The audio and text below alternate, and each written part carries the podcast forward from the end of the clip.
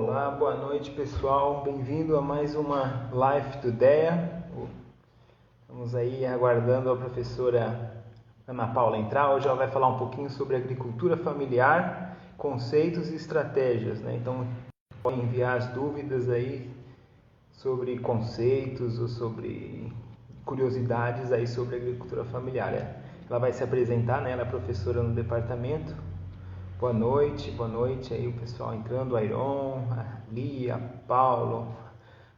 A professora Ana Paula entrou. Vamos começar.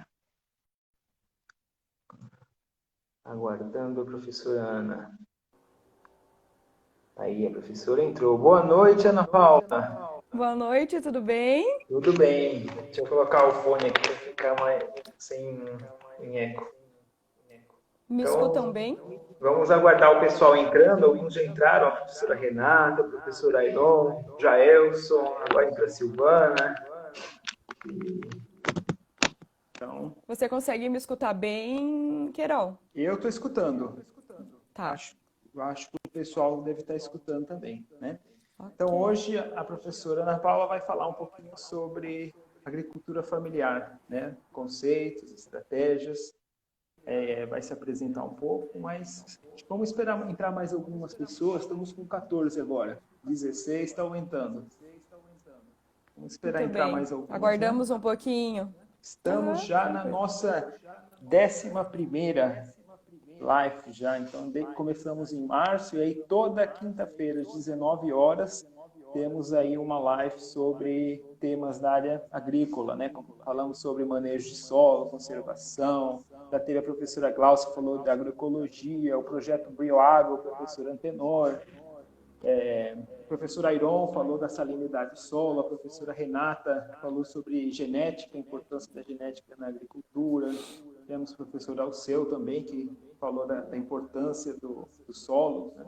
Uhum. Então, já semana passada, se eu não me engano, teve o Haroldo, que era um ex-aluno, que é atualmente superintendente da, da, do mapa do Ministério da Agricultura, falou um pouquinho da atuação do mapa. Na semana an anterior foi o professor Givaldo, ele falou sobre extensão na agricultura familiar, como as que tipo de habilidade que o agrônomo precisa ter para poder trabalhar na área, as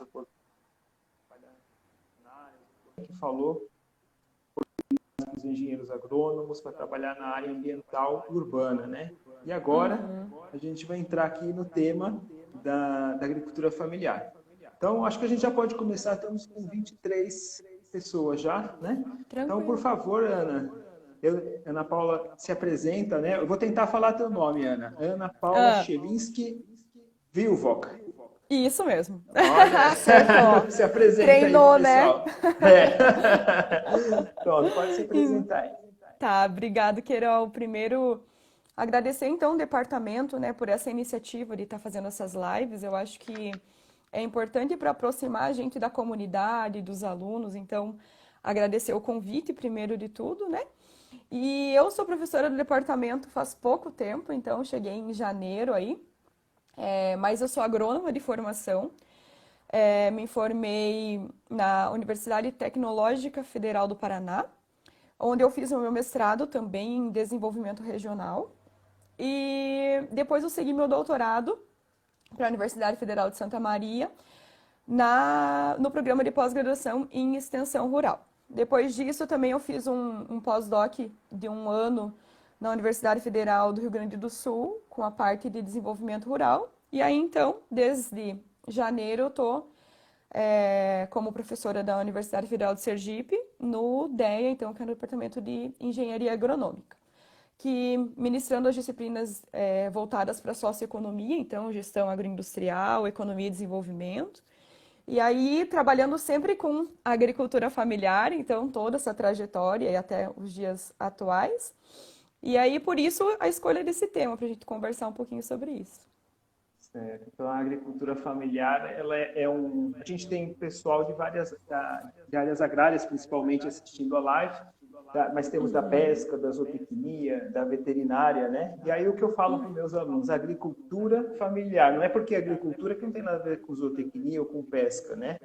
Isso. É o, o, agricultor ele trabalha em várias áreas, não é limitado. Aqui eu vou fazer floresta, vou fazer agricultura. agricultura se usa o termo agricultura familiar, mas o termo talvez seria melhor produtor rural, alguma coisa assim, né? Então vamos começar aí, Ana. eu acho que a primeira pergunta, o que é agricultura familiar, né? É, eu que acho é que é, é, o, é o nosso grande guarda-chuva aí hoje na conversa, né? Então, assim, ó, a gente pode ter a agricultura familiar falando em termos de lei, então, de política pública, né? Que eu acho que é o que a gente poderia começar falando, que a partir, então, de uma discussão que veio é, com os movimentos sociais desde 95, com a criação do PRONAF, a agricultura familiar, ela também é, foi categorizada, então, conforme a Lei 11.326 de 2006, é, a partir de alguns é, requisitos. Primeiro de tudo, a que a agricultura familiar, então, é, deve utilizar pre predominantemente né, a mão de obra da própria família nas atividades econômicas da propriedade, possuir a maior parte da renda da família proveniente de atividades que venham da agropecuária desenvolvida no próprio estabelecimento rural, e também deve ter uma propriedade que não pode ultrapassar quatro módulos fiscais. E eu acho que é importante falar que esse módulo fiscal ele varia de município para município. Por exemplo, vamos pegar um exemplo de Aracaju. O módulo rural de Aracaju é 7 hectares. O módulo rural de Nossa Senhora da Glória é 70 hectares. Então, é 10 vezes mais que o de Aracaju. Um exemplo, né? É, essa foi uma pergunta que fizeram na duas lives anteriores aí. E aí, professora, por que, que o módulo fiscal, então, é uma unidade de terra, né? Assim como existe hectares, assim como existe alqueire e tarefa, o, módulo fiscal é uma uhum. unidade de terra, né? E aí então, se usa quatro módulos, né? Se a gente for multiplicar aí, você falou que em em Glória são 70 hectares, então 4 vezes Isso. 70 são 280, ou seja, não é tão pequeno assim, ser considerado agricultura familiar, né? E por que que uhum. varia? Tem região que é maior, menor? Então, assim, ó, o módulo fiscal ele corresponde a uma área mínima necessária para que uma propriedade rural ela seja econômica viável, economicamente viável, né? Sim. E, esse, e quem determina isso é o INCRA, então, né? É umas instruções especiais do INCRA. E por que que varia, então? Porque eles levam em consideração a cultura predominante naquele município, primeiro de tudo, qual é a cultura, qual é a renda obtida, então, por essa cultura, qual é a distância dela, da, dessa, desse município, então, dessas propriedades rurais, dos grandes centros urbanos, né? E também ele leva em consideração outras culturas que não são predominantes.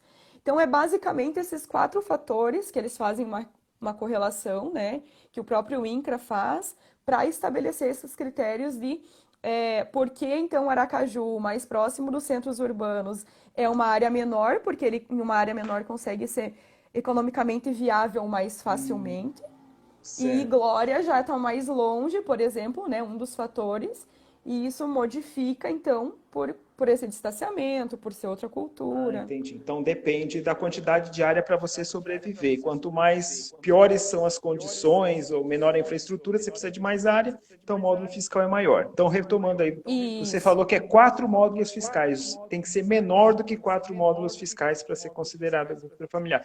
E pelo que eu entendi, você falou que essa daí é, é a lei que foi feita em, em 2006, 2006. né? Que, é, que determina o que é. Mas existe outros conceitos de agricultura familiar?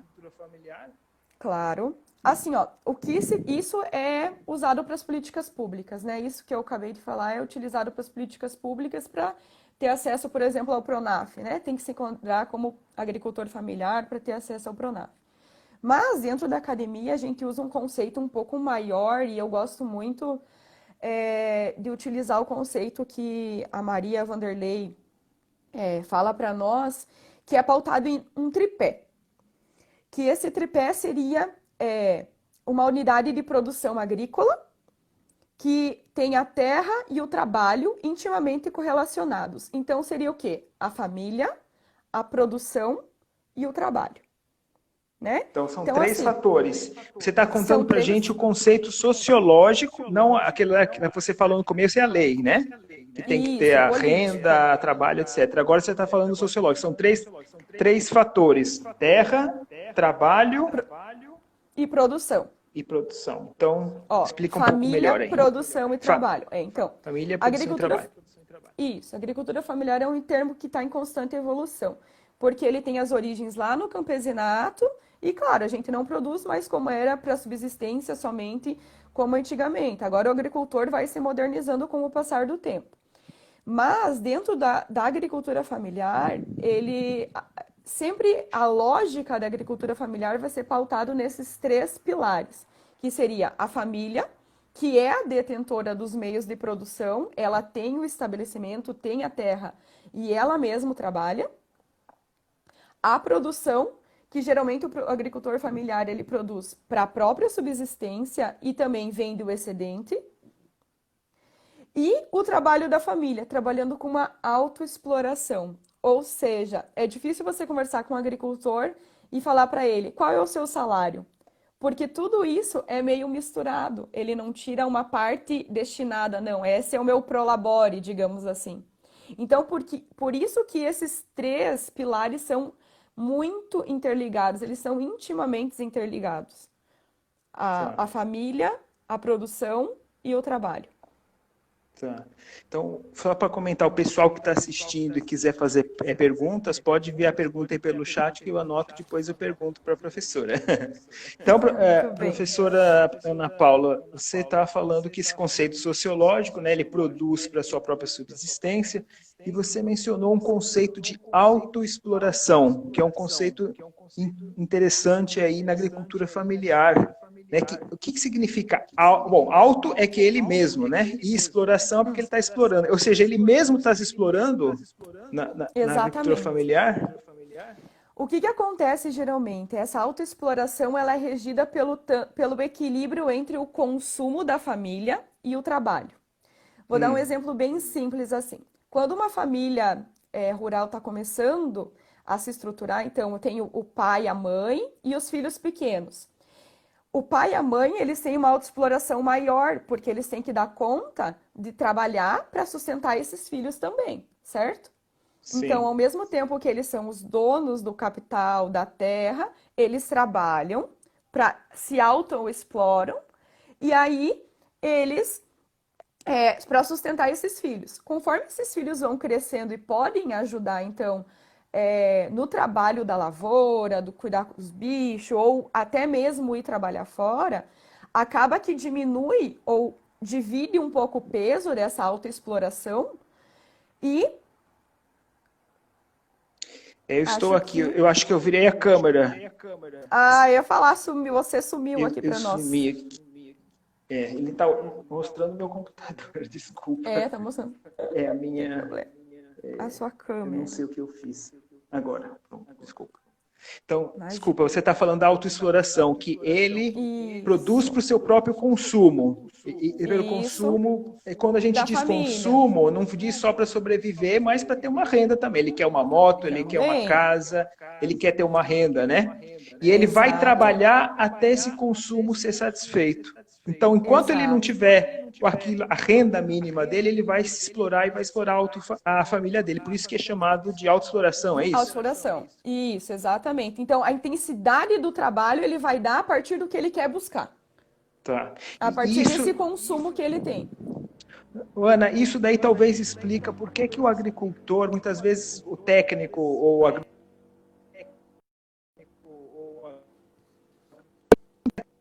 Se ele já tem o consumo dele satisfeito, ele não vai trabalhar mais, ou vai? Essa é a lógica dele, né? Ou não? Repita de novo, porque deu uma cortada. tá. É porque você falou que ele tem um, um, um equilíbrio entre trabalho e consumo, né? Então, ele vai trabalhar até o consumo dele ser satisfeito, né? Você Exato. falou, ele vai se autoexplorar, ele vai explorar a família dele também. Então, uhum. é,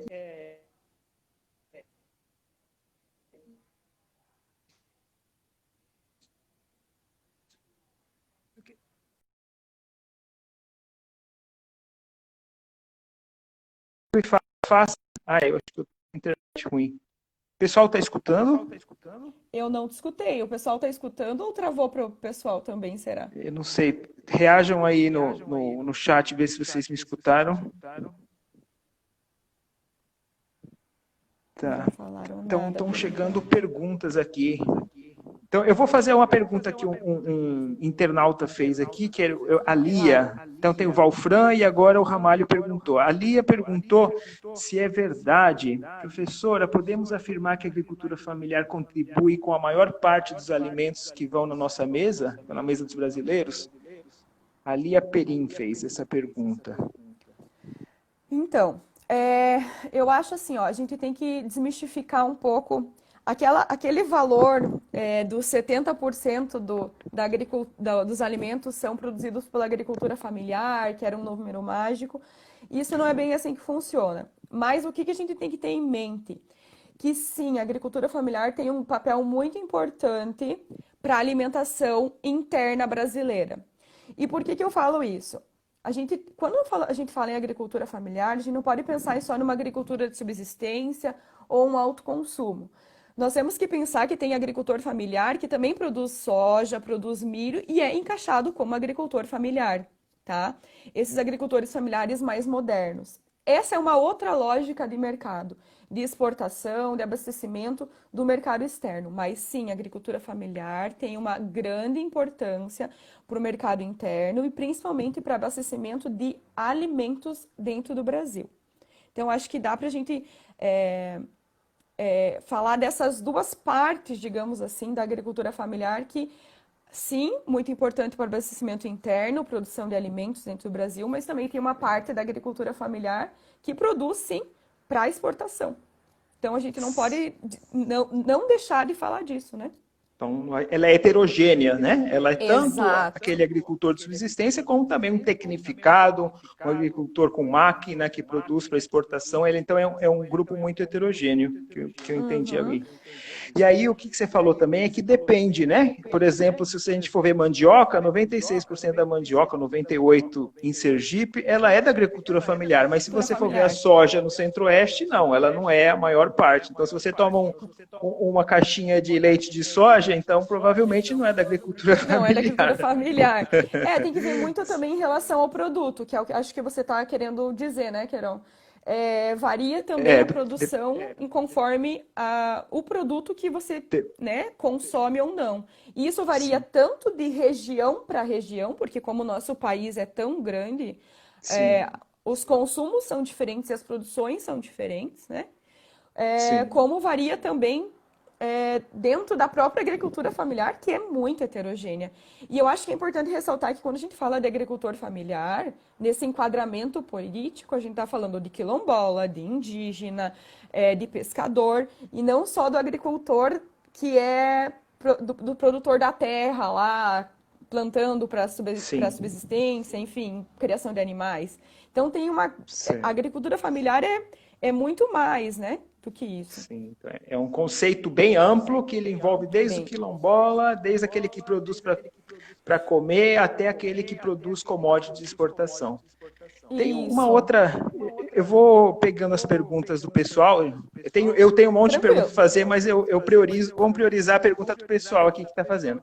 Então, o Valfran fez uma pergunta: se os programas de distribuição de renda, suponho aí, por exemplo, o Bolsa Família, é, os outros programas institucionais também, se ele ajuda a minimizar essa autoexploração? Olha, de certa forma, dá para se dizer que sim, porque ele né, ele está oferecendo renda, digamos assim, para as famílias, né? Mas eu acho que muito mais do que esses programas sociais, o que eu vejo de mais impacto hoje em dia na agricultura familiar é em termos de transferência de renda com aposentadoria. Uhum. Eu acho que tem muito, assim, os estudos comprovam que tem muito aposentado rural. E isso realmente é algo que contribui é, significativamente para a família ficar dentro da, da unidade de produção, não querer sair ou vender. Então, eu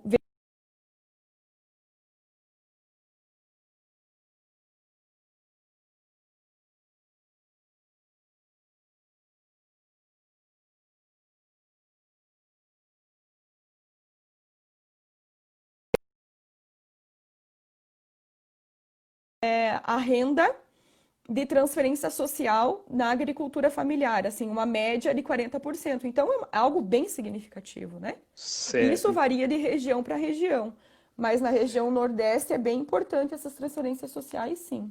Tá, ok. Então, essa renda, esses programas, eles. Porque você falou que é um equilíbrio renda-trabalho, né? Ele vai se renda-trabalho. explorar mais para poder alcançar a renda dele. Então, se você aumenta a renda, você diminui a, o trabalho, né? A exploração. Isso. Até porque, assim, ó, claro, tudo depende da família. Cada família é uma família, né? Cada família rural. Sim, cada, cada um tem uma, uma exigência de renda, né? Um consumo. Exato. Um quer comprar um carro, o outro não. O outro está contente com a casinha, com a televisão. O outro quer comprar uma moto.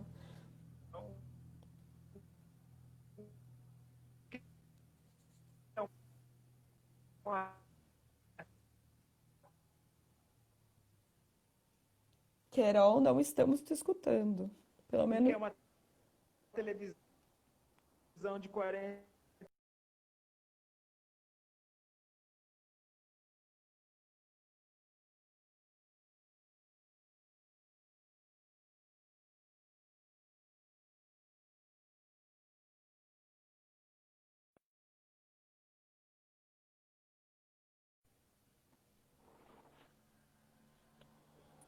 Oi, Ana. Carol, nos ouve? Pega lá naquele naquele escritório. Muito bem. Pronto, desculpa o pessoal bem. que estava aí. Imagina. Desculpa que a conexão. Agora eu acho que melhorou a conexão. Então, a, a gente estava falando sobre a, a, pergunta do Valfran, agora tem a pergunta do, do Ramalho. O Ramalho é um ex-aluno do, do DEA, né? Agora ele trabalha no Sebrae com programas para agricultura familiar. Aí ele faz uma pergunta sobre a. Peraí que eu tenho que achar ela aqui pelo que eu entendi, era sobre a mão de obra, se ela era direcionada ao lucro ou era mais para as despesas, pra, ou seja, renda, né? Qual que é o objetivo da agricultura familiar? Olha, é, é uma, é, essa é uma, uma boa pergunta, porque é uma pergunta que eu vou te falar que depende. Uh, porque cada família, era o que a gente estava falando anteriormente, né? Cada família, ela tem um objetivo de vida, ela tem um nível de exigência de consumo. Então, é, o objetivo seria, sim, para trabalhar para o lucro, né? Então, assim, você ter o dinheiro para você comprar o que você necessita, para produzir, vender o excedente e comprar o que você precisa consumir, seja comprar uma moto, seja comprar alimento, né? Então, é, não seria o ideal trabalhar para pagar dívidas, se é isso que eu entendi.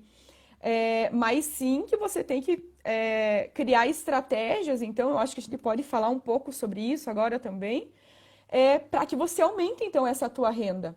E algo que vem muito, sendo muito utilizado realmente é em relação à pluriatividade.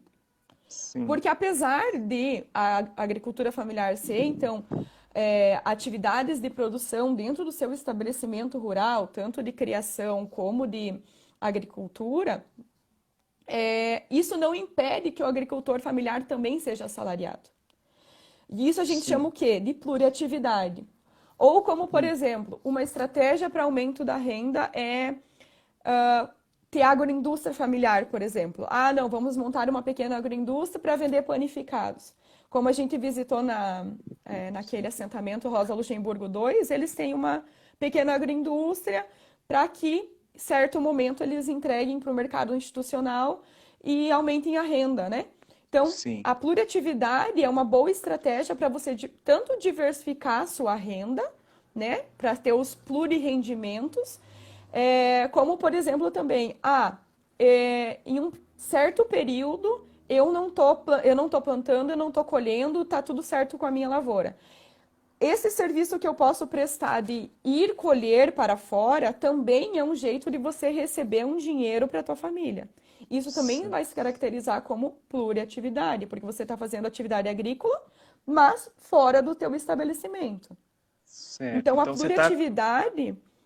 é o aumento das estratégias não agrícolas e agrícolas para que você diversifique as atividades. Diversificando as atividades, você consiga aumentar a sua renda, ter plurirendimentos também. Certo. Então, essa seria uma estratégia que está sendo muito utilizada.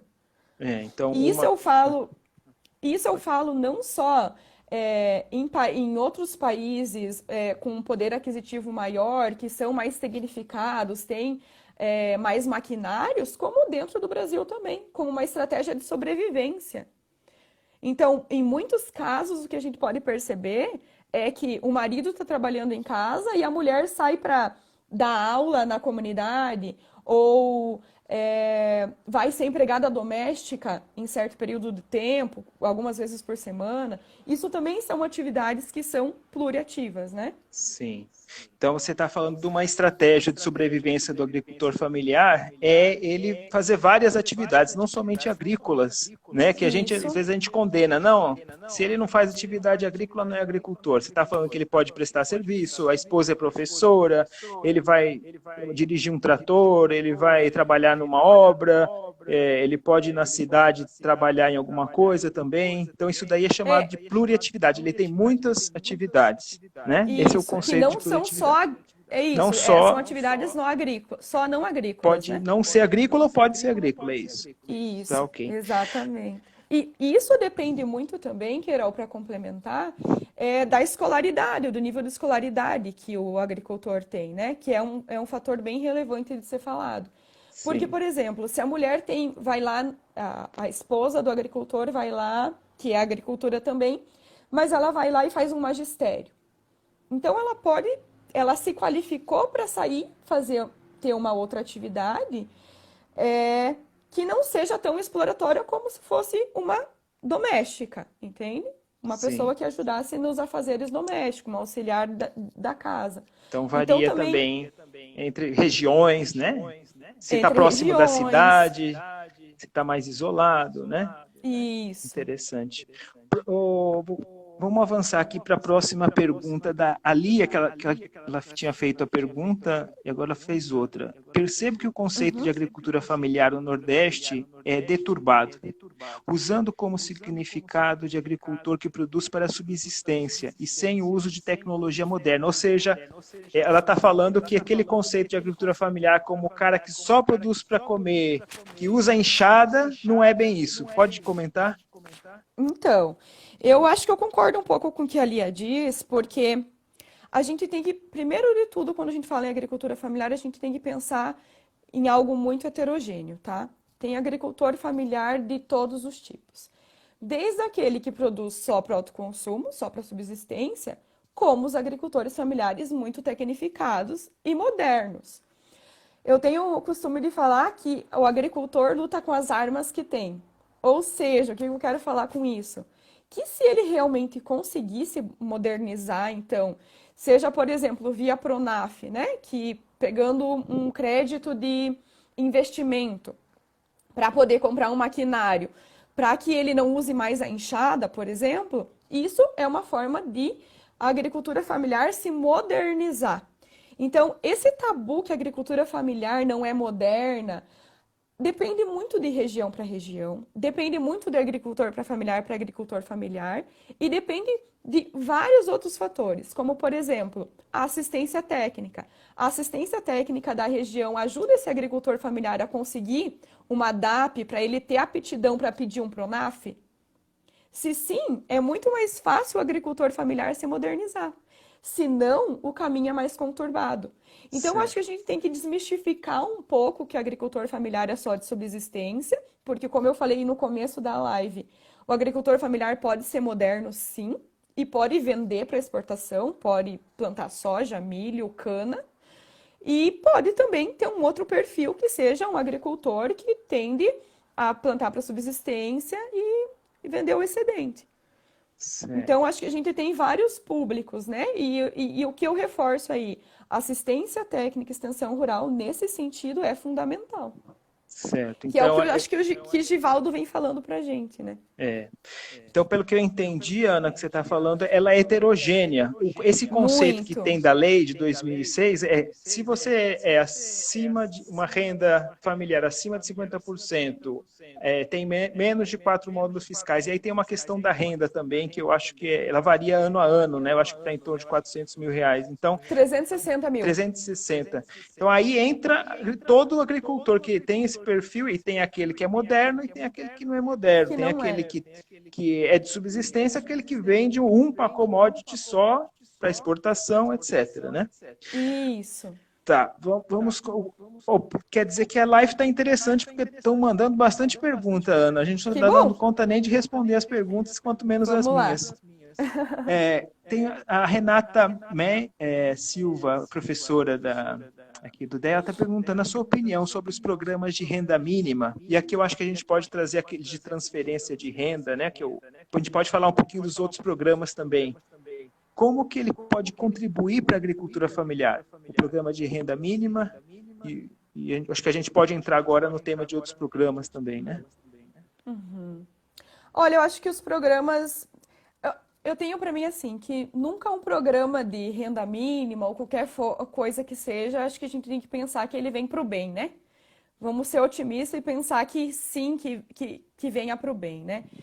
É, não só o programa de renda mínima, mas eu acredito que outros programas que tenha e que venham a, a contribuir, como os mercados institucionais, o, a próprio, o próprio Pronaf, ou, enfim, outras estratégias como cooperativas, acho que tudo isso são estratégias e dependem muito da forma que você vai utilizar isso, né? Para ser benéfico ou não. Então, acho que nesse sentido, assim, é, tudo tem um lado bom e um lado ruim, né?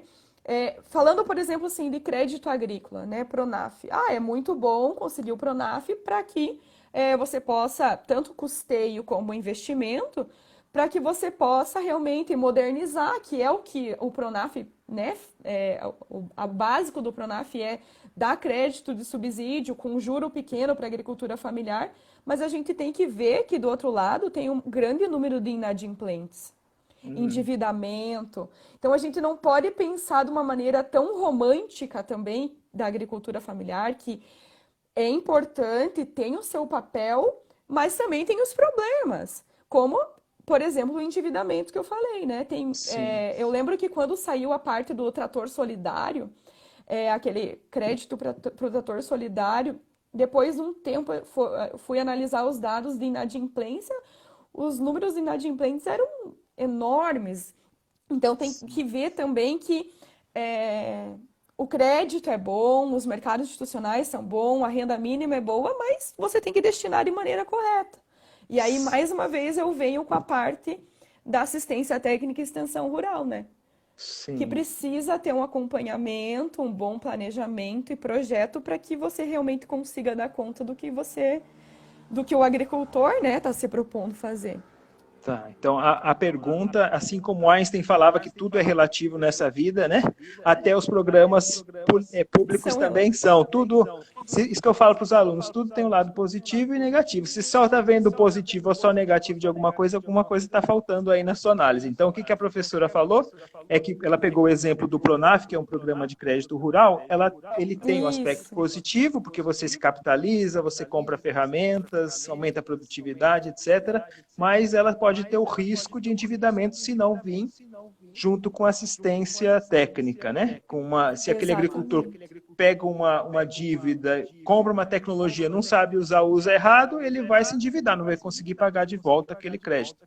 Né? Então, esse é um risco o... dos programas. Oi, pode falar. Por mais que o, que o juro é um juro menor, então, por ser da agricultura familiar, geralmente as pessoas conseguem pagar, a, maior, a grande maioria consegue pagar o Pronaf, tanto investimento para você investir num projeto de irrigação ou comprar um maquinário. Geralmente o, o tombo que eu falo, né, consegue se pagar. Mas existem alguns momentos que não consegue também. É. E isso deve ser levado tá aumentando, em conta. Né? E está aumentando cada vez mais, né? Sim. É, o, o, que, o que eu acho que a gente precisa pensar é que tem que, que, que talvez uma reformulação ainda, principalmente agora pós-Covid, né?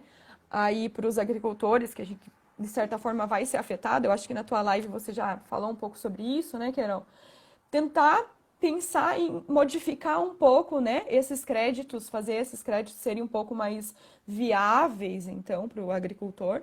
Mas isso vai todo o empenho de política pública aí pela frente ainda, mas que eu acho que deve ser pensado sim. Ah, tá. O, Ana Paula, o Ramalho, ele mandou uma outra mensagem clarificando a pergunta dele, né? Ele quer saber a opinião em relação a... Porque na comparação da agricultura familiar com a agricultura patronal, é, a mão de obra é considerada lucro ou é considerada uma despesa na agricultura familiar? Ah, entendi. Tá, porque na patronal ele... ela é uma despesa, né? Você Isso, tenta tá. minimizar tá. o uso dela. E o agora... Que geralmente... Ah. O que geralmente tem na agricultura familiar é que o agricultor familiar ele não tira um salário para ele, né? É, é o que a gente tem. Então, geralmente ele... É, a, a, as despesas da família, as despesas da produção é uma coisa só. Ele trata, então, o que entra de capital de caixa, ele utiliza para a família é, e utiliza também para reinvestir. Vou dar um exemplo para ficar mais claro. Uh, tem um produtor de leite. Esse, é, esse, essa renda do leite que entra todo mês, ele usa para comprar é, as vacinas, a, a ração, é, todos os insumos que precisa para continuar mantendo essa atividade leiteira e aí o que sobra, ele consome com a família. Compra o que precisa, é, compra uma roupa, compra um alimento. Então, assim, a, lo, a estratégia lógica da agricultura familiar é, é mais direcionada a isso, assim. É, é eles tratam isso como uma coisa única. E não como um fluxo de caixa, como uma despesa. Entende? Como se fosse uma renda negativa. Ah, eu, no meu fluxo de caixa, é, esse, é, esse aqui é o meu salário, esse é o salário da minha família. Isso é muito raro de ser visto é, quando a gente fala com agricultor familiar, porque eles tratam tudo como um bolo só. Eu acho que é isso que ele pediu, Querol. Minha, se você acha que eu posso complementar é, mais. Eu não sei, eu acho que se ele não foi atendido, ele vai perguntar de novo. Senão, aí tenta explicar um pouco melhor aí a, a, a pergunta, né? É, e eu acho que na parte do patronal, realmente é, existe essa parte da gestão um pouco mais é, de forma diferente, né? A gestão da propriedade dos patronais é realmente num fluxo de caixa, porque geralmente ele tem muito mais funcionários do que só a família, né? Então, é, você te, precisa computar como despesa. Eu não estou falando que isso não deve ser feito na agricultura familiar tirar o prolabore da família também. Mas é que eles trabalham numa outra lógica. Geralmente eles trabalham numa outra lógica. Sim, mas é heterogêneo, certo? pode ter de tudo, né? Pode ter de tudo. Pode trabalhar como patronal e ser computado como despesa também. É. Então... Agora eu lembrei de um comentário que um aluno me fez numa aula. É, a gente estava falando de, de, camponês, no campesinato, né? E o aluno falou, professor, eu não acredito nesse negócio aí de, de, de que existe agricultor índio que, cons, que produz tudo que consome. Hoje não é assim não, né? Então isso acho que tem a, esse comentário que ele fez tá, tem a ver com essa ideia da que de fato o agricultor não, não produz tudo que ele precisa, né? Ele tem que se relacionar com o mercado, gerar renda e cada vez mais a gente vê que as novas gerações ela tem um consumo maior, né? Ele tem um desejo de consumo maior. Ah, professora, ah, chegou outra pergunta aqui, peraí. É, um comentário do professor Sandro. Ele não deveria contabilizar a sua força de trabalho como despesa para ter uma real ideia dos custos de produção? Se o agricultor deveria. familiar ele não deveria? Não falta conhecimento sobre o gerenciamento do agricultor familiar? Falta conhecimento dele? O pessoal pode ir mandando as perguntas aí. Sandra, uma ótima pergunta que tu fez. Uma ótima pergunta mesmo, porque aqui eu estou falando em termos de lógica geral da agricultura familiar, que é o que a gente vê. Não tirar essa despesa do seu próprio trabalho, da sua autoexploração, que era o que a gente estava falando do, no começo da live, é, como uma despesa. Isso geralmente é feito. Eles não, não retiram, então isso é o que sobrar, é o que eles podem consumir. Mas sim, pensando numa assistência técnica, uma extensão rural que acompanhe ele, o que eu tenho visto e tenho acompanhado também é que sim, que isso é recomendado ser feito sim. Mas às vezes é difícil você parar, separar o que é da casa e o que é da produção. Então leva um tempo para que os extensionistas, a assistência técnica consiga fazer esse trabalho para fazer, é, para colocar dentro da cabeça do agricultor uma outra lógica, porque isso realmente é uma outra lógica. E volto a reforçar aqui, isso depende muito de região, de cultura e de nível de escolaridade, de tecnificação de cada agricultor. Mas sim, pensando em gestão da propriedade, isso deveria ser feito sim, para ele saber, poxa, será que realmente eu estou conseguindo lucrar com isso? Então deveria sim. Será que eu não estou é, perdendo dinheiro feito. aqui, né? Quanto Exato. que eu estou gastando? Porque às vezes coloca a, a sogra para trabalhar, põe a esposa, o filho, e no final ele, se ele, se essas pessoas estivessem trabalhando ou num, em um outro local ou, ou outro custo de oportunidade, né? Ele não Talvez seria... por ele não estar tá ganhando mais, né? Teria ganhando mais. E aí talvez é. isso, Ana Paula, agora eu fiquei pensando, justi... por que, que eu fiquei pensando por que, que algumas agroindústrias preferem comprar de agricultor familiar do que ela mesma produzir? Por exemplo, a indústria da, de, de frangos, de suínos, ela prefere comprar do agricultor familiar do que ela mesma produzir. Por... Uhum. Tem a ver alguma coisa com, com, esse, com essa questão aí que de, de que ele não, não calcula, de que ele autoexplora? Se é, puder então, comentar um pouco. O que, o que geralmente é feito com a atividade de frango, suíno, que eu acho que fumo também, que eu acho que é, são as que mais têm sistema de integração, é o que? A indústria faz um, um projeto de integração com o agricultor, ele fornece todo o subsídio, todos os insumos para que o agricultor produza e entregue para ele o produto final. Mas é nas condições da própria indústria que isso acontece. Ou seja, eu vou te fornecer o, o insumo no preço que eu quero que você produza. Isso tem dois lados. O lado bom, porque queira ou não queira, é uma garantia de renda no final. Certo? Porque ele vai lucrar no final, porque apesar dos insumos é, serem pegos da própria propriedade, é, da, próprio, da própria indústria, é, ele no final ainda vai ter uma renda com isso, né? Mas, por um outro lado, ele fica vulnerável, porque ele sempre vai estar vulnerável à indústria, ao que a indústria fornece para ele. Então, talvez, se ele produzisse aquele mesmo número de frangos, comprando os insumos de uma outra forma que não seja a integração, ele gastasse menos do que, que a indústria fornece para ele. Então, é, é dois pesos e duas medidas, sabe? você tem que pôr numa balança que, ao mesmo tempo, eu tenho a garantia de renda nesse processo de integração, mas eu estou vulnerável ao preço, tanto que a indústria vai te pagar no teu produto final, como nos insumos que ela vai te fornecer. Sim. E aí, o que, por que, que é importante para a indústria isso? Justamente por isso, porque a autoexploração do agricultor é que vai estar tá ali. É a mão de obra dele que vai estar tá ali todo o tempo. Faça chuva ou faça sol, ele tem que estar, tá, por exemplo, num aviário né? Vendo temperatura, luminosidade. Acordar às 5 da manhã e não vai ter hora extra. Se trabalhar domingo, não tem um extra também, né? Então, isso é autoexploração. Ele está explorando o próprio trabalho para que tenha renda. E para ele, assim, se ele quer realmente aquela renda, não importa. Ele certo. vai fazer o que o compromisso, honrar o compromisso dele com a indústria. Então, eu acho que é um, é um pouco disso também, assim. Tá. É uma boa é. pergunta, Sandro, uma... e Querol, assim, é... essas duas ligações dessas perguntas é... Sim.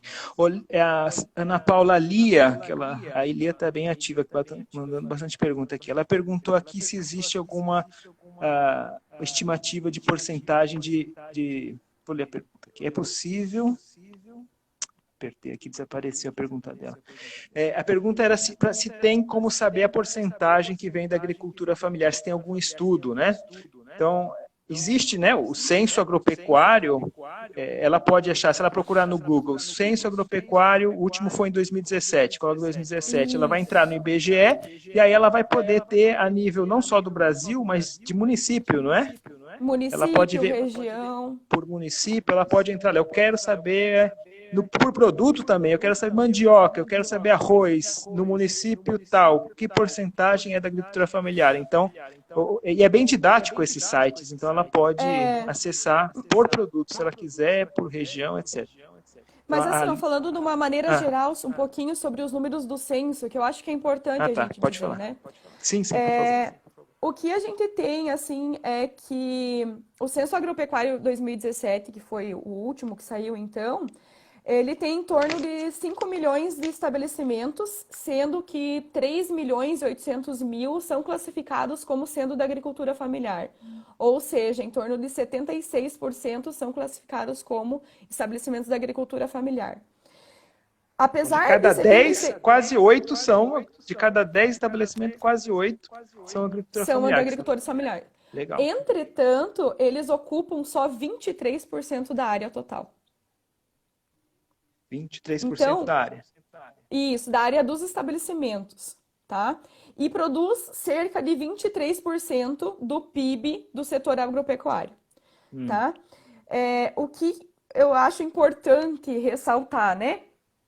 Que apesar dessa categoria, então, ela representar 76% dos estabelecimentos, ter uma área de 23% né, da área total dos estabelecimentos ser da agricultura familiar, produzir quase 25% do PIB, é, a população ocupada do censo 2006 para o censo 2017 diminuiu 17%, em torno de quase 18% dos ocupados em estabelecimentos familiares. Deixa eu ver e se essa... eu entendi, Ana. Então, de 2006 para 2017, a gente teve uma diminuição do número de pessoas trabalhando Ocup... na agricultura familiar. Então, Isso. a coisa não está boa aí, né? Não. Você falou 17%, é... né? 17%. É em torno de 2 milhões de pessoas. 2 milhões de pessoas. Num tempo de desemprego, onde as cidades estão inchadas, a gente tem essa notícia de que 2 milhões de, de trabalhadores na agricultura familiar deixaram de 2006 a 2017, né? Uhum. E aí vem a... Isso é preocupante porque em relação à geração de renda e geração de emprego no meio rural. Porque se essas pessoas saíram ou não estão mais ocupadas lá, houve um inchaço no meio urbano também. Tem uma, uma correlação aí, né? A gente então, não vê, né? Mas tem. A gente não vê, mas tem. São 2 milhões de pessoas que essas pessoas não desapareceram, elas estão em algum lugar. Então, isso é preocupante, principalmente em relação à geração de renda e emprego no campo, né? E aí, por isso que eu acho que é interessante a gente pensar em estratégias para que não reduza ainda mais, né, esse número de, de ocupados em estabelecimentos da agricultura familiar, né? Então, o que, que a gente pode fazer para que as pessoas continuem no campo? Continuem trabalhando, gerando trabalho e renda? Porque esse é um número assim que quando eu fui é, pesquisar e olhar os números do censo de um para o outro, né, apesar de a gente ter aí um, um gap aí de 11 anos, é um número bem significativo, 2 milhões de pessoas é muita coisa. Então, eu acho que eu, essa, essa é a minha preocupação. E aí, como é que vai ser? Será que vai continuar diminuindo? Ou o que a gente pode fazer para que as pessoas continuem no meio é, rural, né? É. Melhorar a qualidade de vida, acesso à internet, mecanização, diminuir a penosidade do trabalho. Eu acho que nós, é, os futuros é, formados aí na parte da, da, do Centro de Ciências Agrárias, aí a gente tem que pensar nisso, né? Porque a gente vai sair e vai, vai dar de cara com isso, né? É verdade. Então, Ana, a gente tem uma boa e uma má notícia. Uma boa é que tem várias perguntas, e a má é que falta só 10 minutos para acabar a live. Meu Deus, passou rápido, hein? Passou rápido. Então, você está falando de estratégias para viabilizar a agricultura familiar. Você já falou que o agricultor ele usa, no comecinho você falou que ele tem uma estratégia de pluriatividade, que ele tem várias atividades, não só agrícolas, como também não agrícolas, e trabalhar na cidade, de na área de, de serviços, etc. Né? Uhum. Que outras estratégias que ele, ele pode ter para poder viabilizar? Então, uma outra estratégia que eu acho que está cada vez mais importante, tanto para a agricultura familiar como também para a alimentação, é os mercados institucionais. E quando eu falo em mercado institucional, para saber o que, que é, então são programas de governo é, Um é chamado de PENAI, que é Programa de Aquisição de Alimentos, e outro de é, PAA, que é Programa de Aquisição de Alimentos, e o outro de PENAI, que é Programa Nacional é, de Alimentação Escolar. E por que, que eu falo que esses mercados institucionais são importantes? Porque a venda, eles, é, 30%, por exemplo, na, no PENAI, 30% do que é, é comprado por esse programa tem que ser da agricultura familiar. Então, é um mercado, de certa forma, que garante que o produtor possa vender e tenha a garantia do preço mínimo a ser pago para esse agricultor. Mas aí também nem tudo são flores. O que, que a gente tem que ter em mente? Que é muito mais fácil vender para um mercado institucional quando você está cooperado.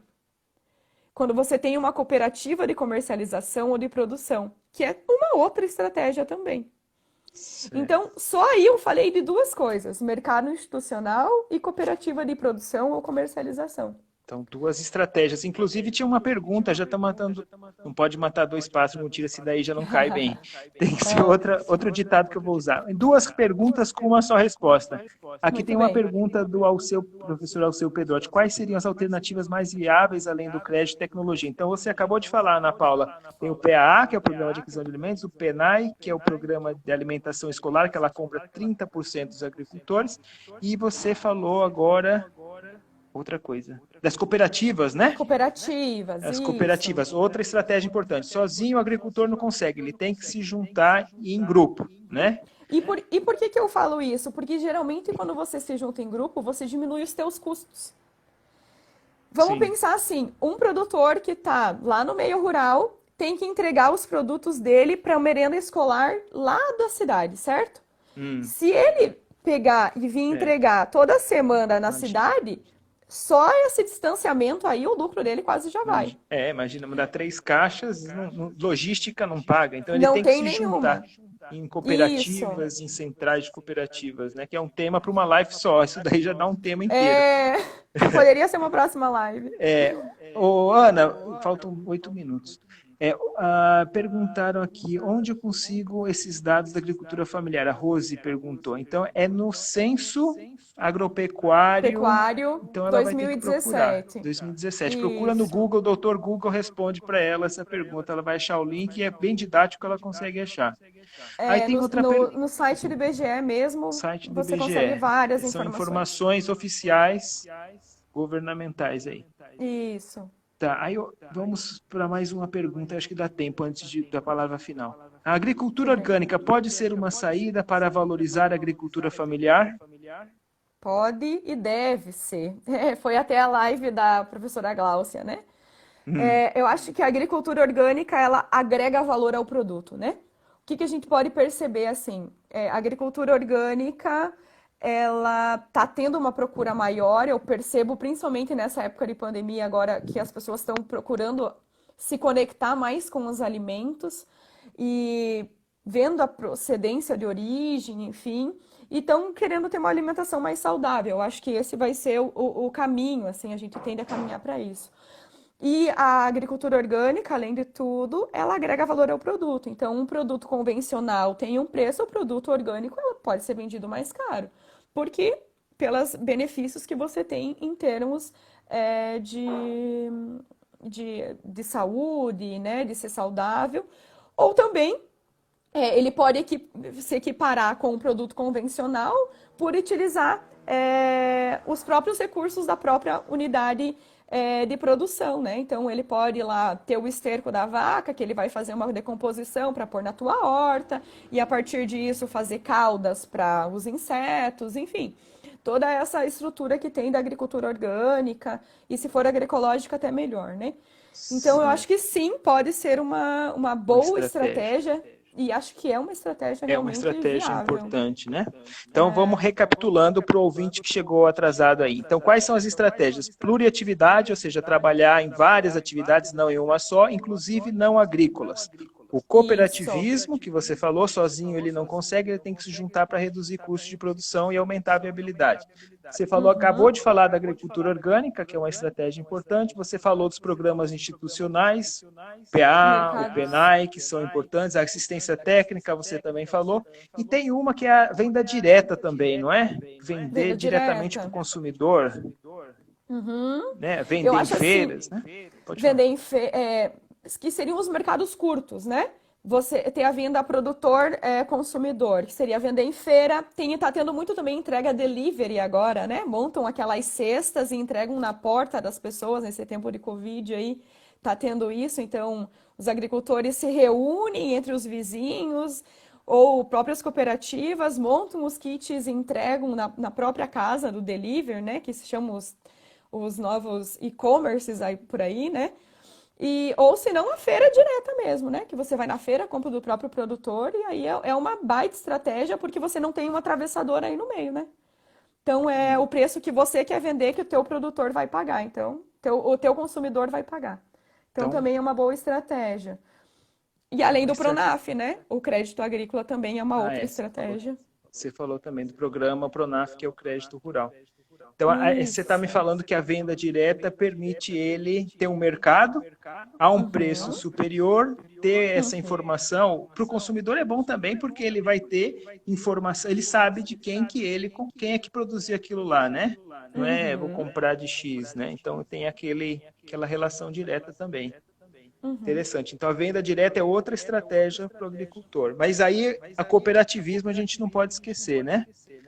É, Vamos ver aqui, tem uma pergunta que eu, do Euler, que essa daqui eu acho que a gente não vai conseguir responder agora, que é bem complexa. Como incentivar os agricultores a aderirem ao cooperativismo, né? Porque é uma questão também cultural. Se tem uma experiência negativa na região, ah, teve uma cooperativa onde roubaram, ou então tem um individualismo muito grande, né? Então essa questão cultural ela ela dificulta, né? Tem que trabalhar essa questão cultural. É um trabalho de formiguinha o cooperativismo, né?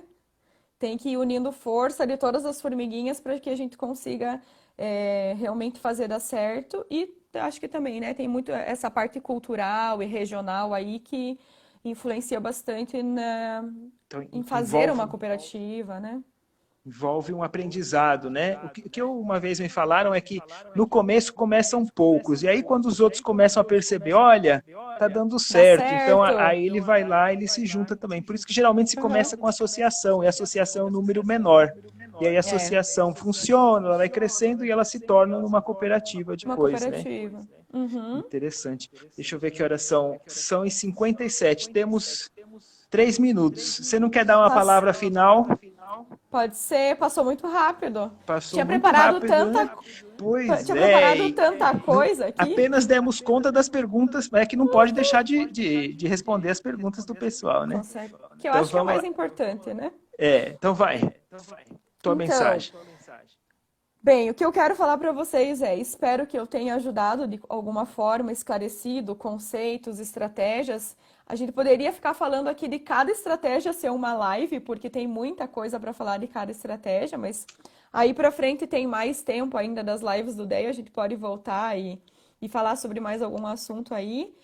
É, também, se precisarem de é, perguntas, quiserem tirar dúvidas, é só entrar na página do DEA lá e tem o meu e-mail, podem mandar e-mail, fiquem à vontade no, no que eu puder ajudar, é, responder, conversar, porque isso realmente foi um diálogo, né, Marco?